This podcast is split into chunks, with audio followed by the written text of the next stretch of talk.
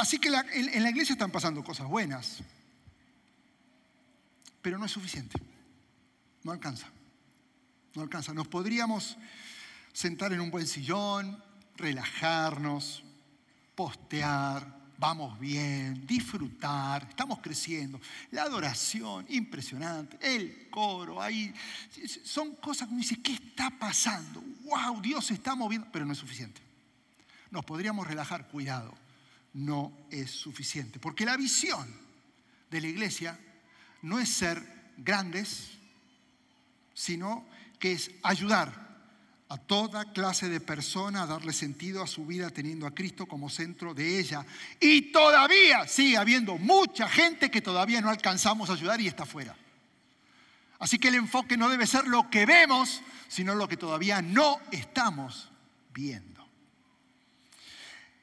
¿Y sabes a quién escogió Dios para ayudar a la gente que todavía no está acá? A vos. ¿Y sabes a quién escogió Dios para invitar a toda esa gente que está afuera diciendo, ¿quién me va a invitar? A vos. Escucha esto. La visión de nuestra iglesia, de Champion Forest, la vas a poder vivir y sentir de una forma completa en tu vida cuando veas a un familiar, cuando veas a un amigo, cuando veas a alguien que trajiste, alguien que aceptó la invitación de tener a Cristo en el centro de tu vida, recién ahí sos parte de la visión. Es más, ese día vas a entender de una manera real y única lo que estamos hablando, que es la visión del reino de Dios. Por ahora, si esto no pasó, es teoría. Pero en el momento que tomas acción de lo que estás escuchando, lo vas a vivir. Pero hasta que no pase, esta serie va a ser una más desafío más de muchos, una lección más de muchas lecciones. Por eso nos espera un año de mucho trabajo. Uy, Dios mío, bueno, nos espera un año de mucho trabajo. Y, y si te preguntas por qué, es porque sigue habiendo mucha gente que necesita vivir la libertad que trae el seguir y permanecer en Jesús. Es mucha gente que todavía está atada al pecado. Así que Después de enseñar Mateo 5, Jesús, vimos la semana pasada, el pastor Ramón habló acerca de las bienaventuranzas. ¿Te acordás que él hablaba de las características de un corazón de reino? Ahora, seguidito, Jesús revela a los que escucharon las bienaventuranzas el secreto de lo que va a suceder en cada uno que pone en su corazón en práctica cada bienaventuranza. Y les manda dos principios, dos dos indicaciones a todos para que entiendan el rol. Les dijo, ustedes son sal de la tierra y ustedes son luz del mundo. Ahora, en primer lugar, no es casualidad que haya usado la imagen de la sal para explicar nuestro rol, porque la sal tiene muchos propósitos y quiero por lo menos hablar de dos o tres propósitos para que entiendas por qué Jesús escuchó es, eh, eh, eh, eligió esa imagen exclusivamente. La sal es un conservante que impide la corrupción. Obi, he traído el plato sagrado. Ok. Yo creo que la vaca merecía el nombre de hija de Dios, pero, pero bueno, porque es una bendición tener carne. Ok. La palabra no dice que hay que ponerle chilito para que la carne sea preservada, porque lo que le ponen chilo no entran al reino de Dios, se los garantiza. Entonces, cuando uno va a asar una carne, nunca se tira de una forma em, canibalesca al fuego, con fuego que sale. No, no, no, eso es, eso es de hace dos mil años atrás. Ok se le pone sal, mucha sal, mucha sal, mucha sal. Se lo da vuelta. Estoy para Champion Forest Masterchef, ¿no? Ok. Entonces, una vez que tiene mucha sal, más de lo normal, se la tira al fuego lentamente. ¿Por qué? Porque el fuego, la sal, lo que va a hacer es preservar los jugos. Qué tiple que se acabo de dar. Ah, pero el que le ponga chile o adobe, Dios mío, que, le caiga el infierno. Y, Recién Obi me dice, ¿y la pimienta? Digo, te reprendo en el nombre de Jesús. Ok. Entonces, yo lo pongo, lo sello, y una vez que lo sello, fuego lento. Así. Va trabajando el fuego y el jugo ya quedó entre el medio y no se sale simplemente por la sal, porque la sal preserva.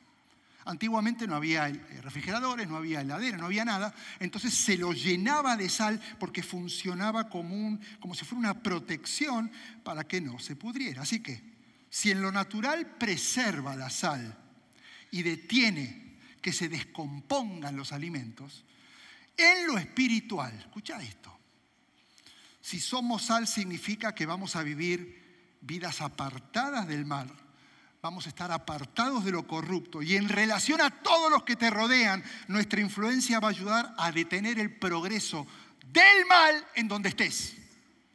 Se sale en tu trabajo. No seas parte de la corrupción.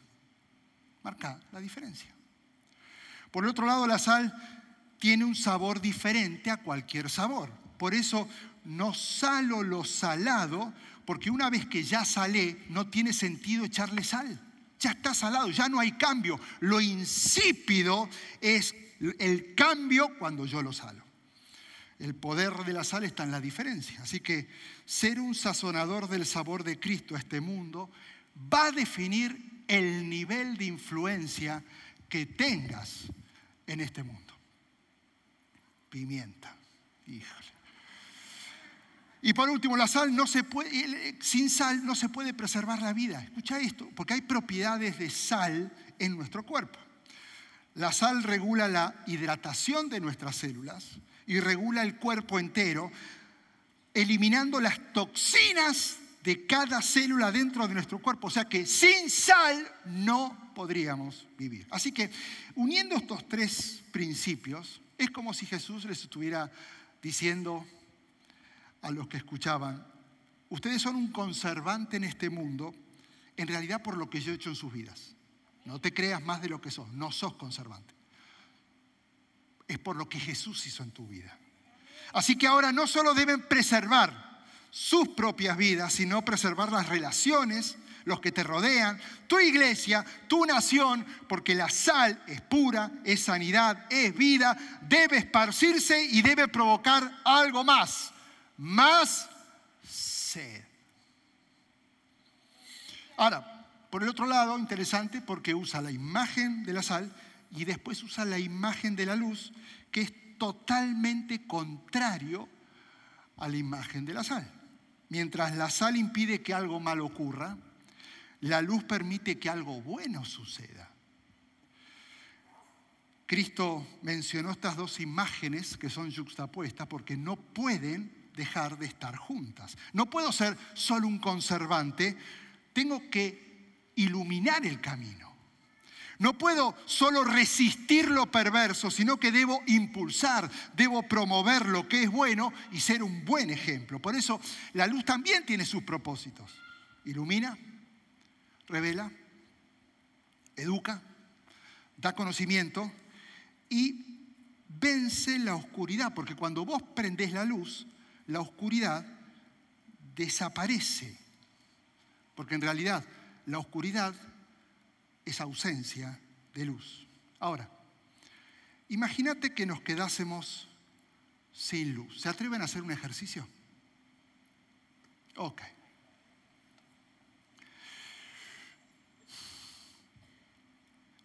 No, no, no, no, no. Manténganla un poquito más acuada. Así. Ah, Nadie se me asustó. Yo pensaba escuchar gritos, pero no, estamos bien. Ahora, escucha bien.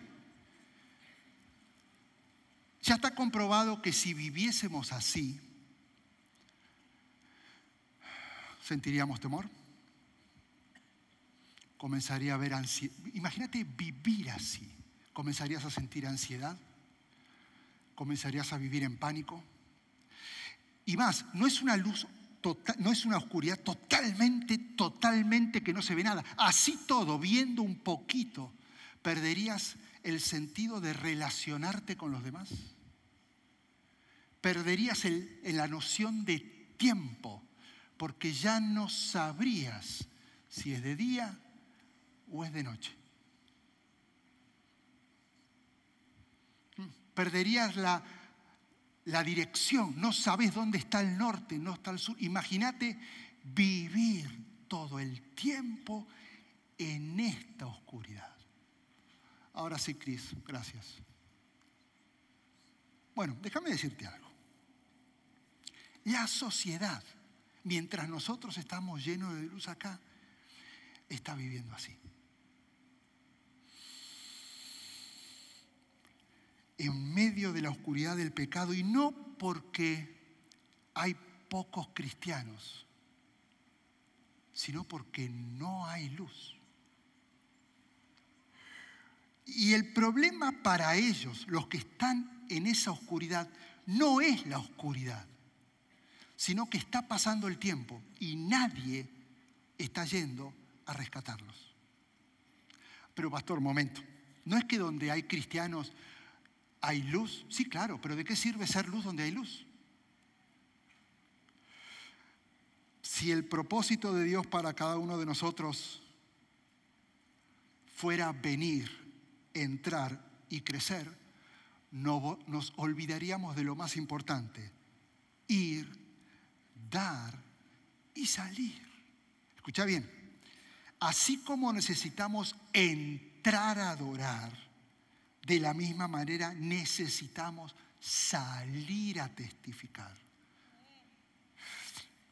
¿Qué, qué sucedería si alguien dijera, ok, he decidido el resto de mi vida buscar a Dios, vivir en su presencia, estar siempre adorándole a Él. ¿Suena bien? Sí. ¿Suena muy espiritual? Sí. Pero el problema es que Dios nos diseñó para ser ríos donde el agua entra y sale, no para ser embalses de agua estancada donde entra pero nada sale. Esa es la diferencia entre el mar de Galilea y el mar muerto.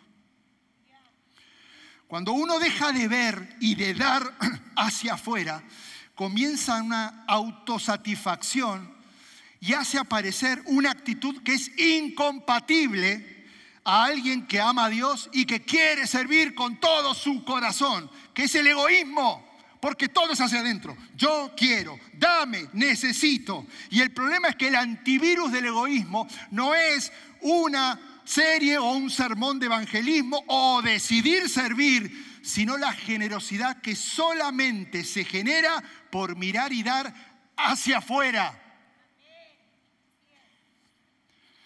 Por eso el cristianismo es un ejercicio de entrar y salir, entrar y salir, dar y recibir, dar y recibir, ir y venir, ir y venir.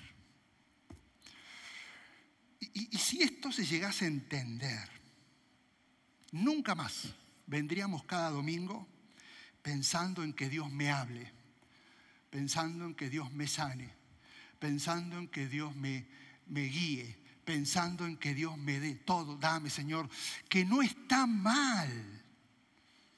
Pero si vos sabes que Dios tiene el control en tu vida, tu enfoque sería, Señor, necesito que me envíes y me uses. Vengo a buscarte para saber cómo me vas a usar en medio de mi circunstancia, donde vos priorizás lo que tenés que hacer por lo que estás viviendo. El problema es cuando tu prioridad es lo que estás viviendo.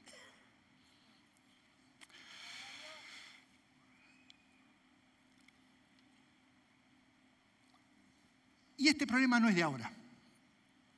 Este problema estuvo siempre. Y Jesús, en medio de su ministerio, empieza a contar una historia. Una historia que no es de las más populares, es una de las 39 parábolas, no es de las que más hemos predicado, pero tiene un impacto directo sobre cada persona que hoy vino a este lugar. Esta historia que comienza a contar Jesús va a responder una pregunta, porque hemos venido contestando varias preguntas. Esta pregunta es, ¿a, quién hay que invitar al reino de Dios? ¿A quién hay que invitar a que sea parte del reino? ¿Quién tiene que venir?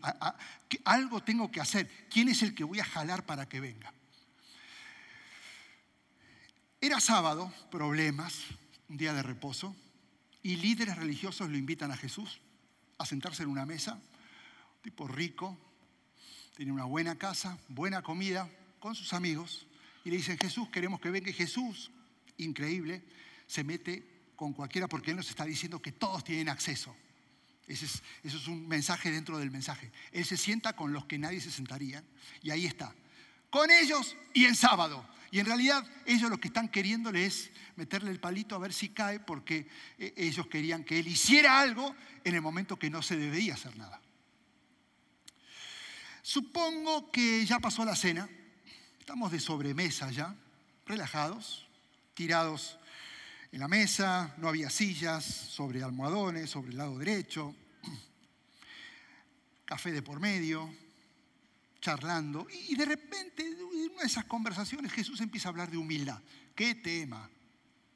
Justo hablándole a personas que brillaban por su arrogancia, por lo que sabían, por lo que, por lo que vivían, por lo que enseñaban, por el dinero que tenían, porque se veían superiores a todos los demás. Justo empieza a hablar de humildad. Y de repente, me imagino, esto es imaginación mía, se da vuelta, mira al anfitrión y se le ocurre darle un consejo. Y empieza a decirle lo siguiente. Cuando ofrezcas un almuerzo o des un banquete, o sea, hello, estamos en un banquete, ¿no? Le dijo, no invites a tus amigos. ¿Perdón? Estamos en una cena, el anfitrión invitó a todos sus amigos, lo invitó a Jesús y Jesús le está diciendo, no invites a tus amigos. No invites a tus hermanos, ni a tus parientes, ni tus vecinos ricos, porque ellos te van a invitar a ti y esa va a ser tu única recompensa. Al contrario, invita al pobre, al lisiado, al cojo, al ciego. Y en la resurrección de los justos, Dios te va a recompensar por invitar a los que en realidad no pueden devolverte ese favor. Imagínate el silencio en esa mesa. Está hablando de ellos. No los invites a ellos. A ellos te la van a devolver el próximo sábado va a ser en la casa de otro.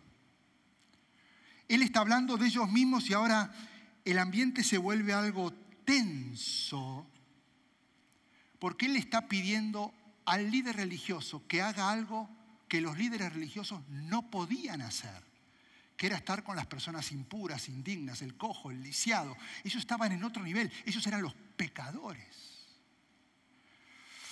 En el medio del silencio, uno de ellos, que estaba sentado a la mesa con Jesús, sintió el momento de tensión y sale a decir algo, porque había que decir algo. ¡Qué bendición! Va a ser participar de un banquete en el reino de Dios. En realidad, lo que él está diciendo, si yo hubiera sido él, es, bueno, muchachos, qué buena estuvo la cena, ¿no? ¡Wow! espectacular y el café. Este, yo creo que tenemos que seguir fomentando la amistad. Sigamos con la sobremesa y no olviden que vamos a ser muy felices el día que comamos el pan en el reino de los cielos. ¿Alguien más quiere café, chocolate, casetitas? Ok, tengo algo, está todo calentito para es, hay que cortar el, el aire porque hay una tensión. Claro, la charla con ese comentario pasa de tensa a intensa, porque él está hablando y dando por sentado que todos los que ahora están en ese lugar escuchando a Jesús van a ser parte del banquete del reino. Qué lindo va a ser ese momento. Y empieza a tomar temperatura. Y si yo hubiera estado ahí, le hubiera dicho, basta, Jesús, tranquilo, tranquilo. Ok, muchachos, Mañana tenemos grupo de vida en la sinagoga, 10.45, yo creo que nos tenemos que ir. Gracias por la cena espectacular, perdón este momento de tensión y nos vamos. Y Jesús dice, momento. Él empezó a sentir la temperatura, porque era una confrontación directa. Y en ese momento empieza a contar la parábola. O sea, todo esto fue introducción para engancharlos, ¿ok? en ese preciso momento comienza a contar una historia directamente confrontativa a este grupo.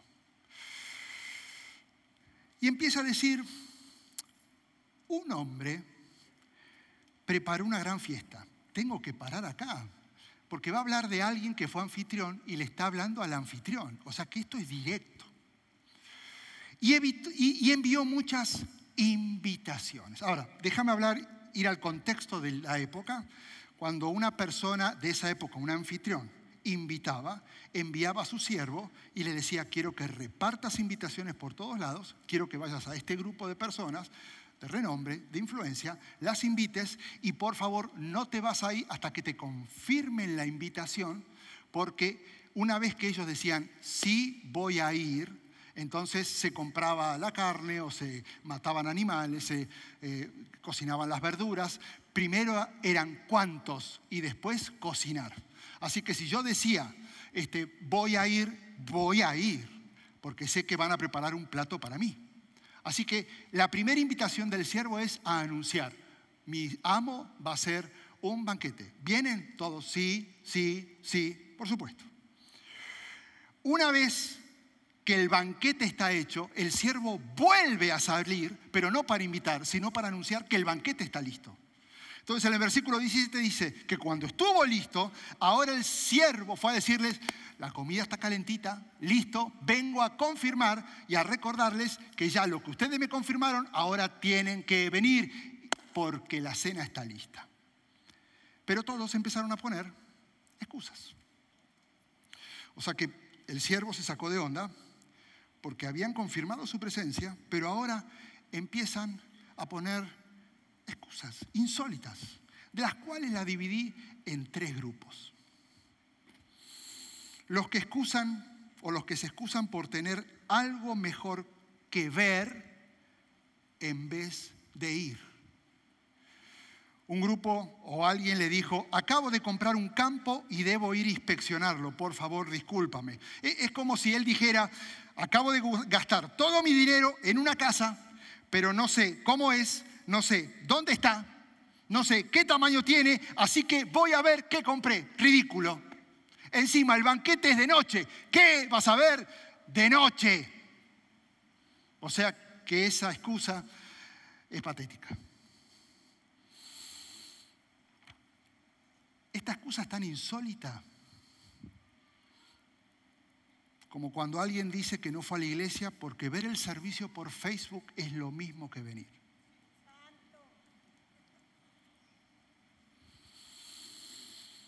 ¿Sabes cuál es la diferencia entre una razón y una excusa? Billy Sunday lo dice. La excusa es la piel de una razón rellena de una mentira, porque en realidad no es una excusa. Sabes es una mentira y no es así. Después están los que se excusan por tener algo mejor que hacer en vez de ir. Entonces otro dice, acabo de comprar cinco yuntas de bueyes y quiero ir a probarlos, por favor, discúlpame. A ver, a ver, momento. Las yuntas eran grupos de dos bueyes, donde se compraban de a dos, se les ponía un yunque y eh, quiere decir que si él compra cinco yuntas acaba de comprar 10 bueyes. Pero no se podía comprar esas yuntas hasta no medir los animales, ponerle el yunque, probar arando y decidir, ok, están fuertes, no están débiles, trabajan juntos, tienen la misma fuerza. Es de noche. ¿Cómo vas a ir a probar algo que ya compraste? Es ridículo tan ridículo como comprar un carro usado en una agencia pirata con 400 mil millas, modelo 78, y pedir probarlo después de comprarlo. Esta excusa es tan insólita como cuando alguien dice que no fue a la iglesia porque quería comprobar si alguien se daba cuenta que no había ido a ver si me aman y me llaman.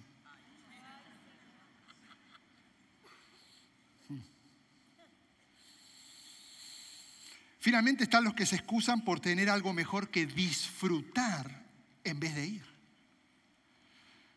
Otro dijo, acabo de casarme, así que no puedo ir. A ver, déjeme analizar un poco esto. ¿Estos banquetes eran ocasionales? Sí. ¿Eran exagerados en comida? No se imaginan. Eran totalmente extravagantes. los que participaban en realidad nunca iban a experimentar un banquete así en sus propias casas. Apenas la gente tenía para comer. Y decís que te casaste. Trae a tu esposa. ¿Cuál es el problema? Inventá que es una salida especial. Decís que tuviste una gran idea, aprovechá la situación, es el mejor banquete que vas a probar en tu vida y, y encima con tu esposa recién casado que no sabe cocinar y ni siquiera tenés para un McDonald's. Además, ¿a qué mujer no le gustan las fiestas?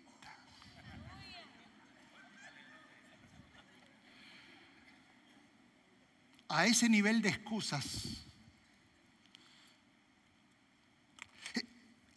Esta excusa es tan insólita como cuando decimos que no fuimos al servicio, porque el domingo es el único día que podés pasar con tu familia. Y decidís perderte la mejor inversión que podés darle a tu familia, que juntos ser desafiados por su palabra y estar en su presencia. Te estás aplaudiendo a vos mismo, te aviso. Ahora, el siervo alterado, porque escuchó todas estas excusas ridículas, entonces regresa y le informa a su amo lo que había pasado, y el amo se pone furioso y le dice, no me importa, Ve rápido a las calles, callejones de la ciudad e invita a los pobres, a los lisiados, a los ciegos y a los cojos. Ahora, déjame aclararte algo. Si el primer grupo que puso excusas representa en esta historia fariseos y maestros de la ley, que son los que están sentados en la mesa con Jesús mientras él está contando esta parábola, el segundo grupo de invitados de esta historia representan a los pecadores, a los impuros, a los indignos, a los corruptos, a los que eran olvidados, a los que eran ignorados por los mismos religiosos que están sentados en la mesa escuchando la parábola de Jesús. ¡Qué confrontación! Así que Jesús a través de esta parábola no está pensando en la gente que ahora mismo estaba sentado con él en la mesa, sino que él estaba pensando en lo que todavía ellos no habían invitado a la mesa. Esta parábola no es para vos que estás sentado escuchando la palabra, es para la gente que todavía no está acá porque no le invitaste. Y es más, remata esta parábola violenta de esta manera. Porque vuelve el sirviente y les dice, todavía queda lugar para más personas. Entonces el amo le dijo, ve por los senderos, detrás de cada arbusto y a cualquiera que veas, insístele, que venga porque quiero ver la casa llena.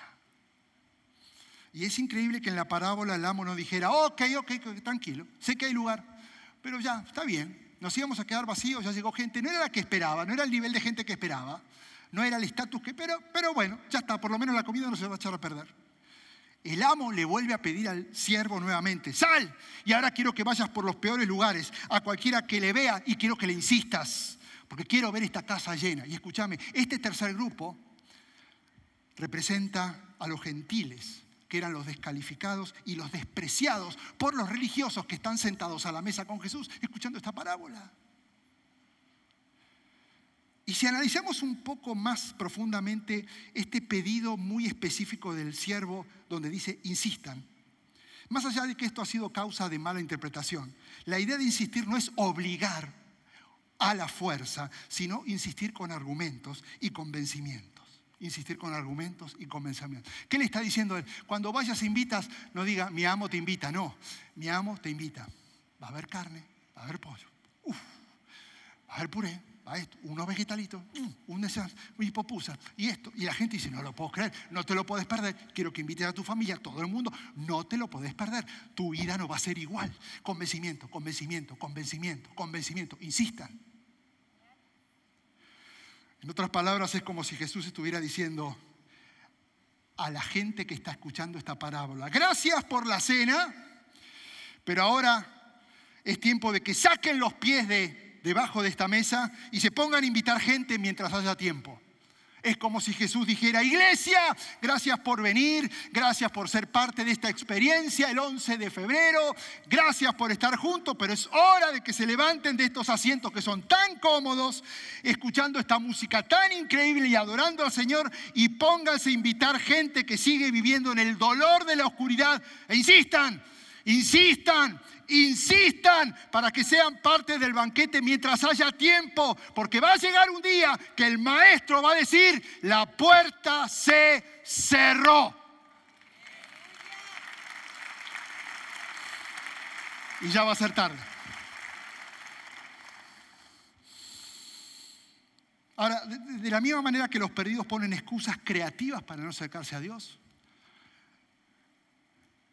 los cristianos ponen excusas mucho más creativas para no invitar a los perdidos.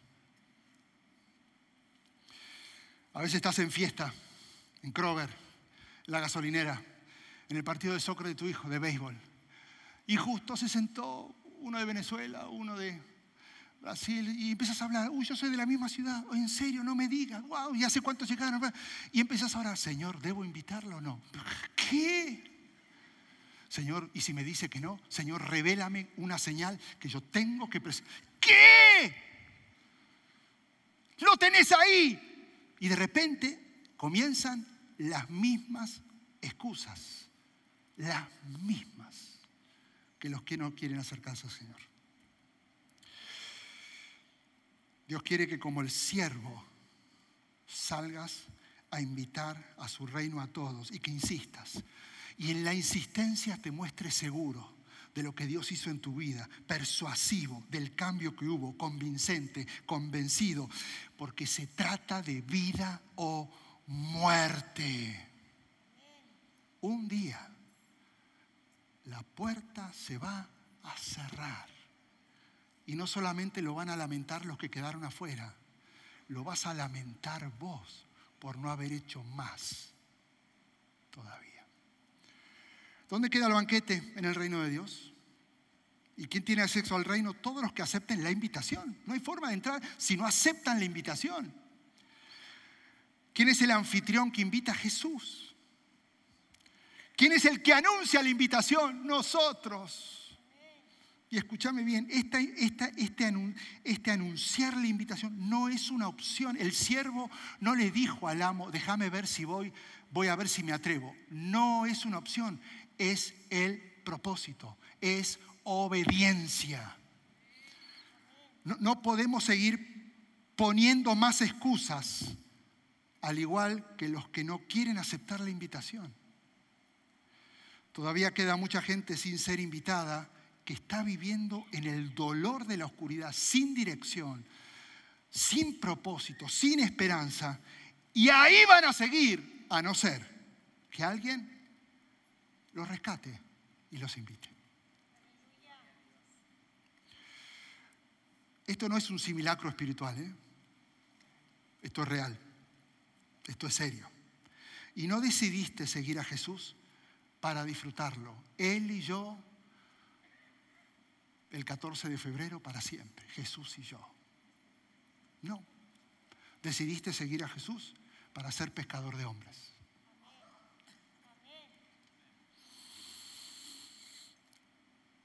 ¿Y sabes qué?